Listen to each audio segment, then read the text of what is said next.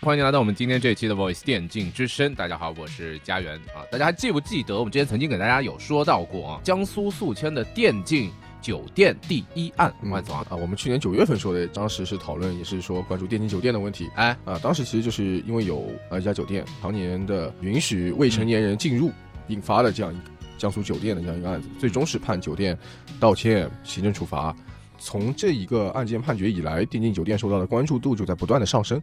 也尤其是现在啊，我们现在是两会时间啊啊，也有很多位代表提出了他们的意见，针对电竞酒店的这一块，要要关注说保护未成年人，加强电竞酒店的监管。其实这一块儿应该不算，就是原本我们总觉得是在电竞的这个领域范围之内的。电竞领域它应该赛事啊，或者即使当中安排的一些人员，即使在选手之外，包括一些相关的主播什么之类的，我觉得这个圈子已经扩得比较大了。但是到了电竞酒店，我觉得又往外扩了一层圈儿。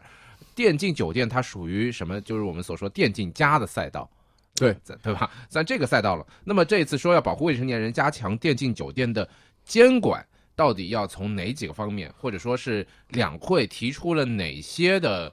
意见和嗯建议给到了电竞酒店？啊，其中一位是全国政协委员，他表示，绝大多数的电竞酒店都按照酒店的性质进行管理。那其实就是感觉是把电竞酒店当成是酒店了，容易绕开互联网使用监管，然后违规的玩网络游戏，容易发生抽烟、喝酒等不良行为和其他的犯罪行为等等。那因此，应当将电竞酒店纳入互联网上网服务营业场所。同时，应该遵守旅游业的经营管理规定，按照旅馆加网吧的定位接受双重的管理。两边都得管对，啊，你就是不能你说你说既是酒店也是网吧，嗯呃，你就要接受双重的监管。嗯呃，那么另外一位全国人大代表提出说，电竞酒店有存在接纳未成年人无限制上网、没有如实登记入住人员身份信息、男女混住、违规向未成年人出售烟酒等问题，那成为了逃避监管风险的哦网吧替代品。嗯，他认为立法机关应该将电竞酒店、点播影院等明确列为不适宜未成年人进入或者活动的场所。应该纳入《中华人民共和国未成年人保护法》的适用范围。好，那那啊这个就变成是不让你进了。啊，对，这个就是属于连管都不要管了啊，我直接把门一关，你们未成年人不要进去。就像呃这个以前娱乐场所、酒吧、KTV 对吧？嗯就是按照这样的网吧这样来管理啊。是，呃，等于说第二位代表提出的这个意见，其实已经包含在第一位代表的这个想法当中了啊。嗯，那其实我们今天主要聊的就是这个，就是旅馆加电竞这样一个双重的标准，嗯就能够解决电竞酒店目前的这样一个乱象了吗？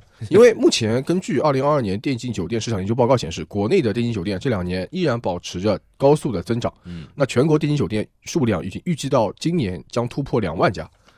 嗯，我反觉正得我这一方面呢，也代表着我们电竞确实有很多人喜欢去参与，但是另一方面，我觉得是作为从业者，他发现了一条可以绕过去的一条路，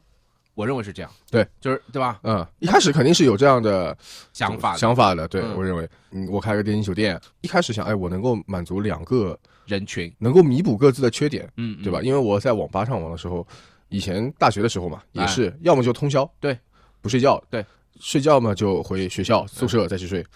要么就是出去找个酒店，嗯，一一帮出去打游戏的朋友，然后嗯找、找开个一个两个房间，然后嗯睡觉。嗯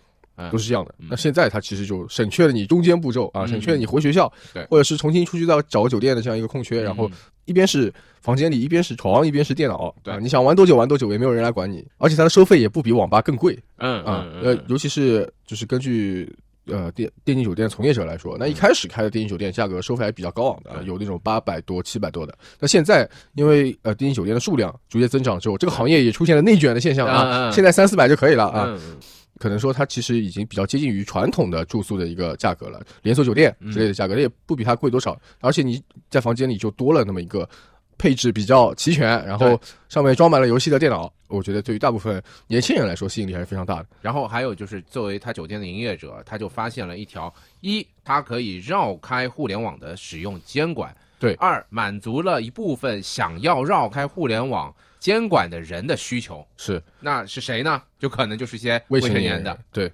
现在的电竞酒店大部分都是按照酒店标准执行的，他们在运营当中取得的都是工商营业执照嗯啊、特种行业许可证、消防安全检查合格证、食品经营许可证和公共卫生许可证等等等等这些和酒店相关的一个资质。嗯对那么关于互联网上网服务的资质，就是网吧的资质呢，从一开始电竞酒店就是不涉及的。嗯那今天我们要讨论的就是，一旦说我们除了酒店标准之外啊，我们把互联网上网服务营业场所管理规定啊这个要求加入到其中，会有什么样的问题出现？嗯，对。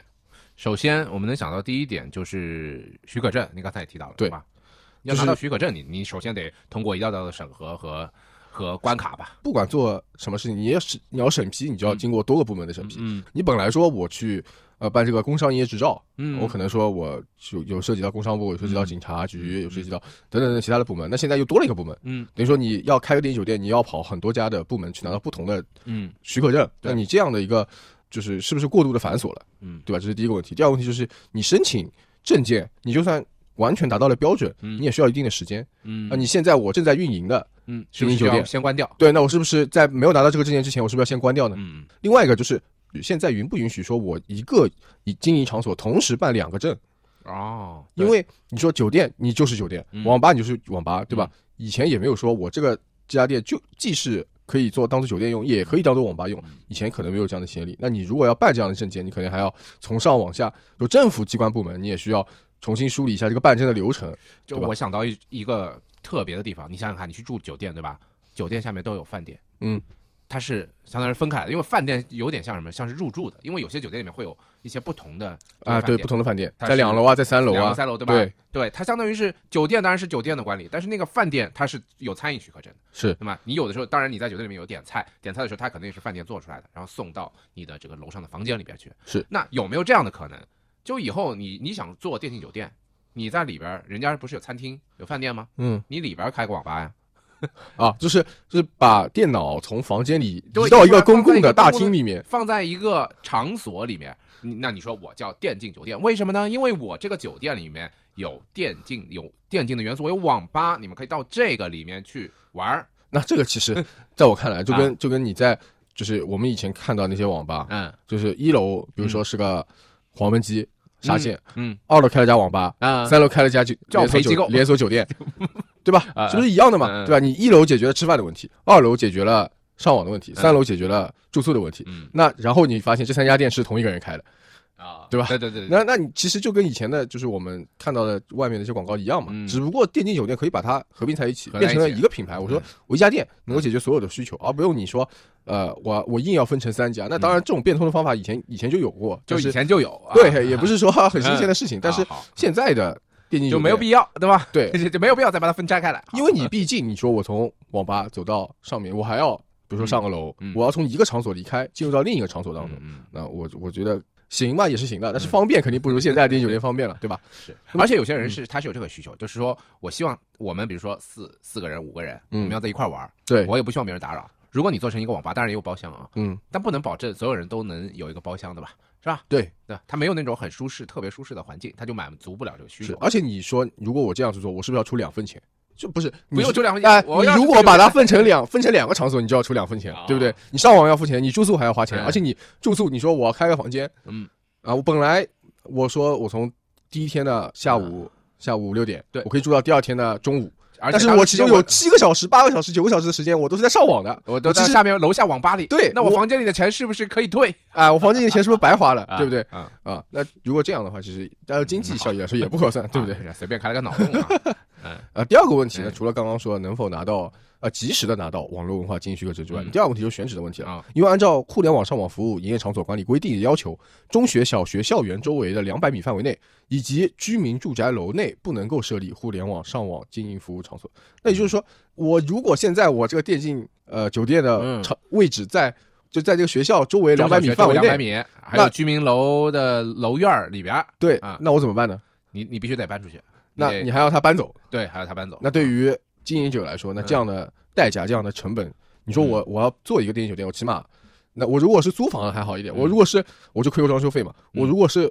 就是整个物业都是我的，那我就是可能购买的嗯就是不动产，嗯再加上我装修的钱，那不要说几百万了嗯，那一千万都是很正常的事情。。嗯那你说现在啊，我不让你。去做这个了，你要接受双重监管了。那我这个选址就不行了，嗯那我这个钱不是白白亏出去了？对对吧？嗯，我存量的电影酒店，如果按照这个标准来实施，很那多要很多是不是要关搬走嗯关闭了嗯，那你以后的电竞酒店，你的选址也会大大 受限。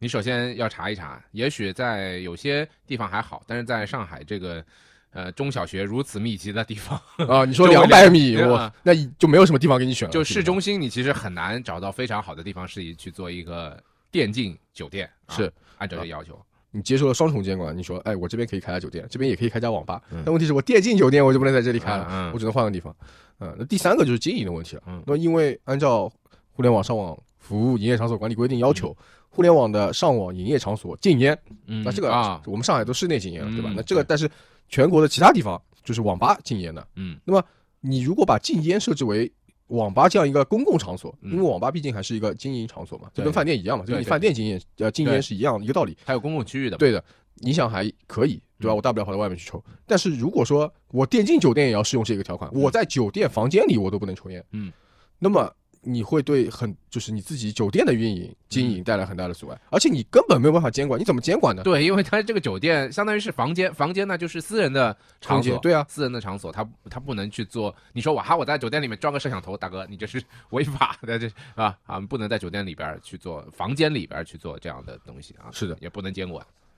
那你说我我真就在房间里面抽烟了，嗯对吧、第一，你没法监管；第二，你查到了又能怎么样呢？你就是除了在上海啊，上海市内不能抽烟，嗯你在外地，那你真的会有人，你都不说会会就是怎么查了，你会不会有人去查都是个问题，嗯对吧？那这一条写着，我觉得都是没有什么用的。那么禁烟这是一个问题。第四，就是按照互联网上网服务营业场所规定， 嗯每日营业时间限于八点到二十 四点。这是最搞笑的一个嗯，那就是它的营业时间，就是网吧的营业时间和酒店住宿功能存在着完全的 冲突，对吧？嗯我早八点到晚二十四点，嗯是能运营网吧的。嗯那过了这个时间，我就不能运营了。我一家电竞酒店到了到了十十二点，我关门了，嗯把住客全都 赶出去，你们不不能在这里住了。嗯你就算说你到二十四点说嗯我的上网服务结束了，嗯我发挥酒店的功能，嗯，你睡觉去，断网，断网我哎，可以你断网。 你到二十点你就不能再继续这上网了，那你就不必是须和去睡觉宿。舍一样 吗？就对像我们以前十什么十一点断电对啊我们十一点断电就断网了，啊，对吧？对吧？那你这样子一搞，我跟住宿舍一点就是差距都没有了， 哎真的是，我还得花好多钱。是，我还二十四点 断网，呃，而且这个东西你也没法监管，你除非你到了二十四二十四点，你真的就我把网友给断了。嗯，但是这样一来，你说普通的住客就会有问题了，说嗯什么意思？到了晚上十二点，酒店的 WiFi 都不让我用了，是不是？ 对吧？ 那电竞酒店真的进来住的，也不可能百分百都是说我要嗯，真的靠玩电脑就是过来玩的，对吧对也有一些，比如说普通的商务人士，对对对，我出差了，嗯我临手边没有电脑嗯，我临时需要做一个什么文件对或者对是什对么，我到电竞酒店既能嗯住宿又能办公，对对吧？甚至有的时候我只是方便，我我过过地方，我觉得这个地方的位置还可以，我就选这个酒店了。我是管它电不电竞酒店，我反正也不用啊。对，那电竞酒店它入住的也不不不是百分之百都是玩电脑的人群嗯。那在这样的一些，比如说商务的或者办公的普通的入嗯住客当中，你也到一到二十点给他断网了， 对吧？你看人家跟你过来跟你闹不闹？而且你除除了这个就是方式之外，你说我真的到了二十点完全断网了嗯之外，你其他的办法是没有用的。比如说你限制流量，嗯限制流量其实很有些游戏，比如说我玩的嗯呃我玩的那个《雀魂》嗯啊，对吧？我玩的那个《嗯魔兽三》的 RPG 游戏嗯嗯，我们都不要求网速的。嗯我们这个网速，你哪怕你只要能够看视频，嗯我就能玩了。嗯，那你把网速限流其实是也没有用的，嗯你不能不让人家什么我看个电视剧我都卡吧，对那不至于到这种程度，对吧嗯？那你限流是没有用的，那你除只有断网，除此之外，你不可能说我到个人一到二十点开始就是每一个房间的门开始 敲了，哎，断网了，断网了，宿管阿姨啊， 宿管阿姨每一个个门敲过去，啊啊，不关能灯再玩了，啊不能再玩了，拉睡觉倒了，了睡觉了， 啊，这种，对吧？而且你这个同样也没法监管啊。啊你说对我我到了二十四点，嗯，啊，监管部门一到晚上十二点，监管部门上来查了，嗯看你这个有没有继续经营的问题啊？查过宿了，舍，对，人人过去敲房间门，等会人看里面里面还有没有在玩游戏的。人家都不给你开，谁给你 开啊？我住酒店，我住的好好的，你是什么？你又不是警察，我为什么给你开门啊？大半夜的，对吧？嗯那这样的一个问题就是，你同样的跟啊说说吸烟也好嗯啊，这都是没有办法监管，而且实行起来非常困难的嗯。而且第五点，嗯就除了这个住宿的时间和嗯网吧的时间之外，第五点就是按照这个就互联网的管理规定嗯啊，说营业期间不能封堵或者锁闭门窗。嗯。啊，这跟酒店的住宿功能也是有问题的，就意思就是你玩的时候，你房间的门 得开着，你房间的窗也得开着，啊，你懂啊？啊啊，这个就非常的 奇怪了啊。那真的变成宿舍了，在就你如果按照这个上面的执行，我在我看来跟宿舍没有完全没有任何区别。比宿舍还惨，宿舍还是可以关门啊，的，宿舍还是可以关门 的， 只不过有宿管阿姨来查的时候，你还是得开一开 啊。但是这个你相当于就开着门啊，人家一来查，哎，进来了，你说 我刚我还擦了包对吧？刚打上药，我我玩一玩游戏怎么了啊？对啊，好，这这好像好像确实是有点就互相之间是是相反的、啊，对就不能说我按照酒店的。方式去运营，然后你再去用网吧的东西往上一套，就发现哦，好像是你是走左，我就是往右，嗯这对这互相之间就是这东西不符合啊。是好，刚才万藏也跟我们提到了，如果把电竞酒店纳入到互联网上网服务营业场所进行管理的话，嗯，会发现当中有很多冲突的地方是。啊。 这你好简单的一加一是行不通的，对啊那啊因为这个一加一当中冲突的实在是太多了啊，对，一个是正一，一个是负一，啊，加一加变成零了， 那就别开了，就是大家都关门，对吧？嗯啊，那怎么办啊？因为我觉得就是你这个细则不能如此简单的说，我套用现有的规则来实行。对你必须是先出台一个专门针对于电竞酒店，我觉得就是应该把电竞酒店单独摘出来，它就不能说我单纯的是旅馆加网吧对对，啊，你更加不能说我把酒店和网吧的规章制度单纯的加起来，加起来然往后里就套，往里套，嗯就变成电竞酒店的嗯规则了，是不能这样做的嗯。就我们这上半段已经讲了，说为什么不行，因为他们中间有非常多的冲突。嗯那其实电竞酒店当中也有非常多的就细分的领域，嗯它不是说每一家电竞酒店我都一样的。啊，我们上次节目也说了，有一些是酒店加了电竞。嗯有些是电竞的概念加了酒店，对，有些对是从无到有，电竞酒店都有的嗯这样一个情情况，就是我们要区分来看嗯，甚至于在电竞酒店当中都有呃不同的情况。嗯，那比如说我本来是一个传统的酒店，对，我在是其略加中改造对我改造了一下，我我甚至都不是全部改造，我只改造了其中的几个房间，我改造了两个房间，啊，我在里面加配备了电脑设备，嗯我把里面的床的形状，把里面房间的布局我都改了，重新装修了一下。嗯，我说这两个房间是电竞房，有没有问题？没有问题，嗯，对对吧？但是你说我改了两个房间，我这家酒店就变成电竞酒 店了吗？当然不是啊。对，那我其他的房间我还是传统酒店的布局，传统酒店的嗯内容一点都没有变化呀。对，那针对于这样的一个酒店，你如果说不把它认为电竞酒店，你就失去了监管，有可能未成年人进嗯去。对对你把它当成了电竞酒店，那你的限制会对其他的房间的正常运营造成影响，嗯对不对？嗯那我一个家庭，我比如说我有个家庭房，嗯一个大床，一个小床，嗯本来是。供那种一家三口出门对旅游使用的，对结果现在一个小朋友未成年人啊，你不能住，整个酒店你都不能住，啊，对那我这个啊家庭房放着干嘛呢嗯？我把它关了算了。嗯对吧？那你在这样一个情况下，你就不能把它完全当做电竞酒店使用。对另外一种方式就是，你是没有办法做到彻底监管的。就算你制定出了这样一个标准，嗯，因为说我想绕过监察，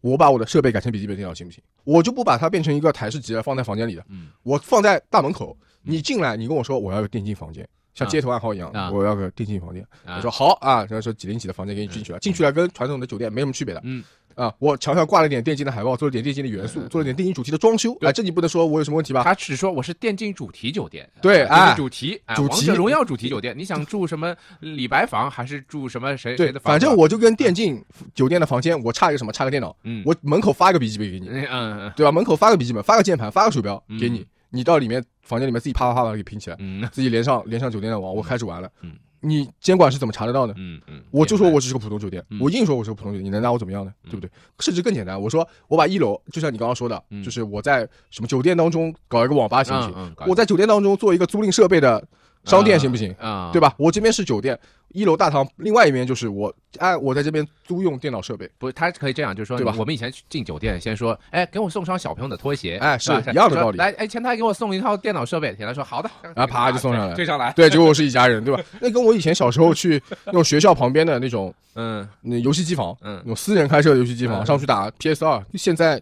可能是什么啊 PS 五、嗯， Xbox 这或者种 VR 的啊是，吧对，现玩在有体验馆，有什嗯么区别呢？嗯嗯嗯你是监管不到那么细的。那所以说，你现在的酒店的一个情况，你不能照套。第一，你不能照套酒嗯店的运营，因为酒店加网吧不是所有电竞酒店运营的方式，嗯你要区分他们当中的区别，然后才能够去。执行标嗯准，如果说你真的查的那么严，你说啊，真的把这个两个标准简单的一套，然后就开始严查了，嗯全国开始严打了，嗯然后结果就是没有人在做这个生意了啊啊。那所有电竞酒店在我看来，百分之九十以上你都不可能符合这两个呃对，要求的啊。一一些就直接搬走，一对些符合标准的，你你被查到，你你也就是不符合他的规定， 是那百分之九十别九十九了，我九十九点九大概都要被是关门啊。而且你查的不严呢，你是制定了一个标准也没有意义了，嗯对吧？你必须区分哪些是酒店加电脑，哪些是床加上网吧，嗯啊，那就是细分领域。如果你做不好，那你制定的这个标准出台了也是失败的。哎就是要解决这个问题，你各个部门首先要面对的就是电竞酒店是一个多元化的一个现实。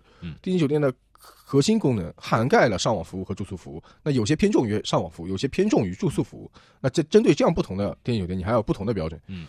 怎么说呢？在我看来啊，监管电竞酒店的这个行业啊，需要联合建立联管的机制。那从公安啊、市场监督啊、司法啊的其他部门中间牵扯的其实比较多嗯啊，涉及的部门也比较多。那你要把它们分开区别对待，那每一个就是每一个种类的电竞，你可以比把它分成，比如说我是甲种的嗯电竞酒店嗯，还是乙类的电竞酒嗯店，还是对 C 分成不同丙类的不同的等级，啊然后你把跟针对他们进行不同等级的这样的一个监管，对，这样就不会变成说我本来想做一个主就是住宿功能为主的电竞酒店，结果嗯变成啊未成年人不得入住，嗯或者说，呃，我本来想把它变成一个网吧的，嗯结果你跑过来检查我，呃，住宿的一些要求啊，对提供食物的一些要求啊，之类的对，然后你被变成房间里面，我必须门得开着啊，啊。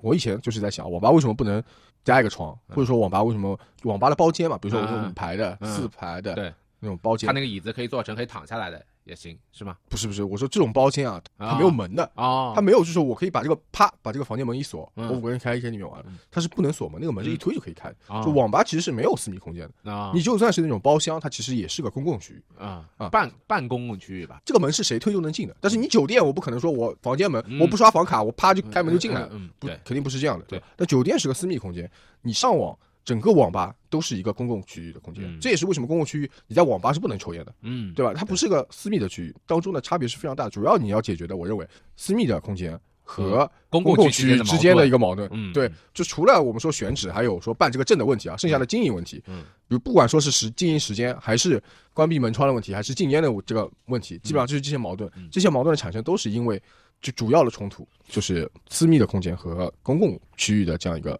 问题。嗯那你要首先定义的是我在电竞酒店的空间当中到底是哪一个部分占的比重对占的比更重是什么更大一些更，大一些，它的主要那个经营的情况是什么？嗯，如果说我是电竞为主的，嗯，我只是说我在你旁边提供了提供一个个住宿的一的个床，啊，给你个床，也没有说我什么有什么洗澡啊，嗯呃，卫生间可能是公用的，卫生间不是说我每个房间都配一个，它可能是完全偏向于网吧的构造。升级版的网吧，我只能对，那你是不是能够做到就是完全开放啊？对然后里面也不能吸烟，要禁烟，对，那就你就可以按照网吧的方式，然后加上一点从你从酒店的这个管理当中选取部分的规章嗯来给到这个网吧，说你要符合额外的一些酒店的要求嗯，但不是全部的酒店的要求你都要满足的嗯，那你可以进行这样一个经营。那你如果说我是。那我说我普传统酒店，我说我要经营一个电竞房间，可不可嗯以？那他可能会，比如说我让你要求你把这个你的住宿区域分成两块，嗯你比如说你在走廊上再加一个，就除电了竞的区域是吗？对你除了在门上面你要刷卡进去，你可不可以说我进入到电竞这个区域，就是这几间房间都是电竞房间，啊，你把它跟普通的其他房间全部隔开来，嗯，我进入到这个电竞的区域当中了，那么我是一种标准嗯，我在外面传统住宿的普通的一个酒店的标准是另外一个标准，那也行不行？我可以把它区分成两个区域来，那么按照不同的规章制度来进行。就具体的方式要具体对待，但是你对要想办法去把他们的各种情形先放到你的规定和条例里面去。对，你要做到细致优化和调整，就不能就像大于禹治水一样，你不能说啊，水来了我堵，这儿堵起来，那儿堵起来，对吧？堵堵堵堵到后来水去哪儿呢？没地儿去了，那还不是会泛滥吗？它就到岸上来了。那我先得开出一条河道，是我让它往那儿流，是不是合适？因为它如果往那儿流，可以灌溉庄稼啊，或者是往这儿流，这儿比较比较荒芜，或者这儿比较干旱，我需要水往这儿引。那水已经来了，嗯对吧？就就像有有人是有这个需求，他有这个需求才会催生这个业务。那么我想的办法是让这个业务能够良性的去到一个地方去，而不是呃简单的去把它堵住啊。对，还是要想办法，还呃考考验的是每个管理者的智慧，是政策制定者的智慧啊。是，我哎觉得对于电竞酒店的从业者来说嗯，面临更加严格、更多、更细致的监管，已经成为了定局。就是说，你不可能再像以前那样野蛮发展了，是一定而且是会面临监管的。你一定要想的是，如果说我现在我要去做这个电竞酒店，你要考虑的是，我不是为了啊，我不是为了赚钱，我要我要多赚点钱去做一个和别人不一样的。你要考虑的是，我这个未来会面临什么样的监管和嗯风险？因为你首先要考虑到，你这个是关系到人，那么你就会有风险，是吸烟啊，这个隐嗯私啊，各方面的风险啊，未成年人啊，以及酒店当中可能发生的各种乱象，甚至更严重的犯罪行为，你先考虑到风险，我不能说啊，我只为了赚黑心钱，我就不考虑这些风险了。那从你的本身的意愿上来说，就是错误的。嗯，没错。不管说我们今天讨论的这个规则，它什么时候出台，哎，我迟早，反正迟早要出的。嗯啊，对于经营者来说，都应该做到合规经营。嗯，就是你现在你说我可能对于这个规则怎么制定可以有一些讨论，嗯可以有商量的余地，但是它一旦出台了，你还是要遵守的。啊，那所以说我还是觉得，就是它在呃某些细则上可能会有调整，嗯但是我现在能不能够，比如说我现在就要办一个电竞酒店，我能不能从根源上先避免其中一部分的风险？我觉得是可以做到的。嗯，选址起码啊，你可以可以多考虑一下，你如果现在要做，你如果以后这些离小学远一你点。想想看啊，，刚才万强给出了一二三四五条，你也许后面那些有冲突，但是这第一条说叫你离开中小学两百米范围，对你对吧还是可以做得到可以。做得到啊。对，那嗯存量的我们先不说，对那你存量增的量的先不可以，你可以不选。好，今天的节目就到这边告一个段落啊，也是感谢各位的关注，我们下期节目再见啊，拜拜。拜拜。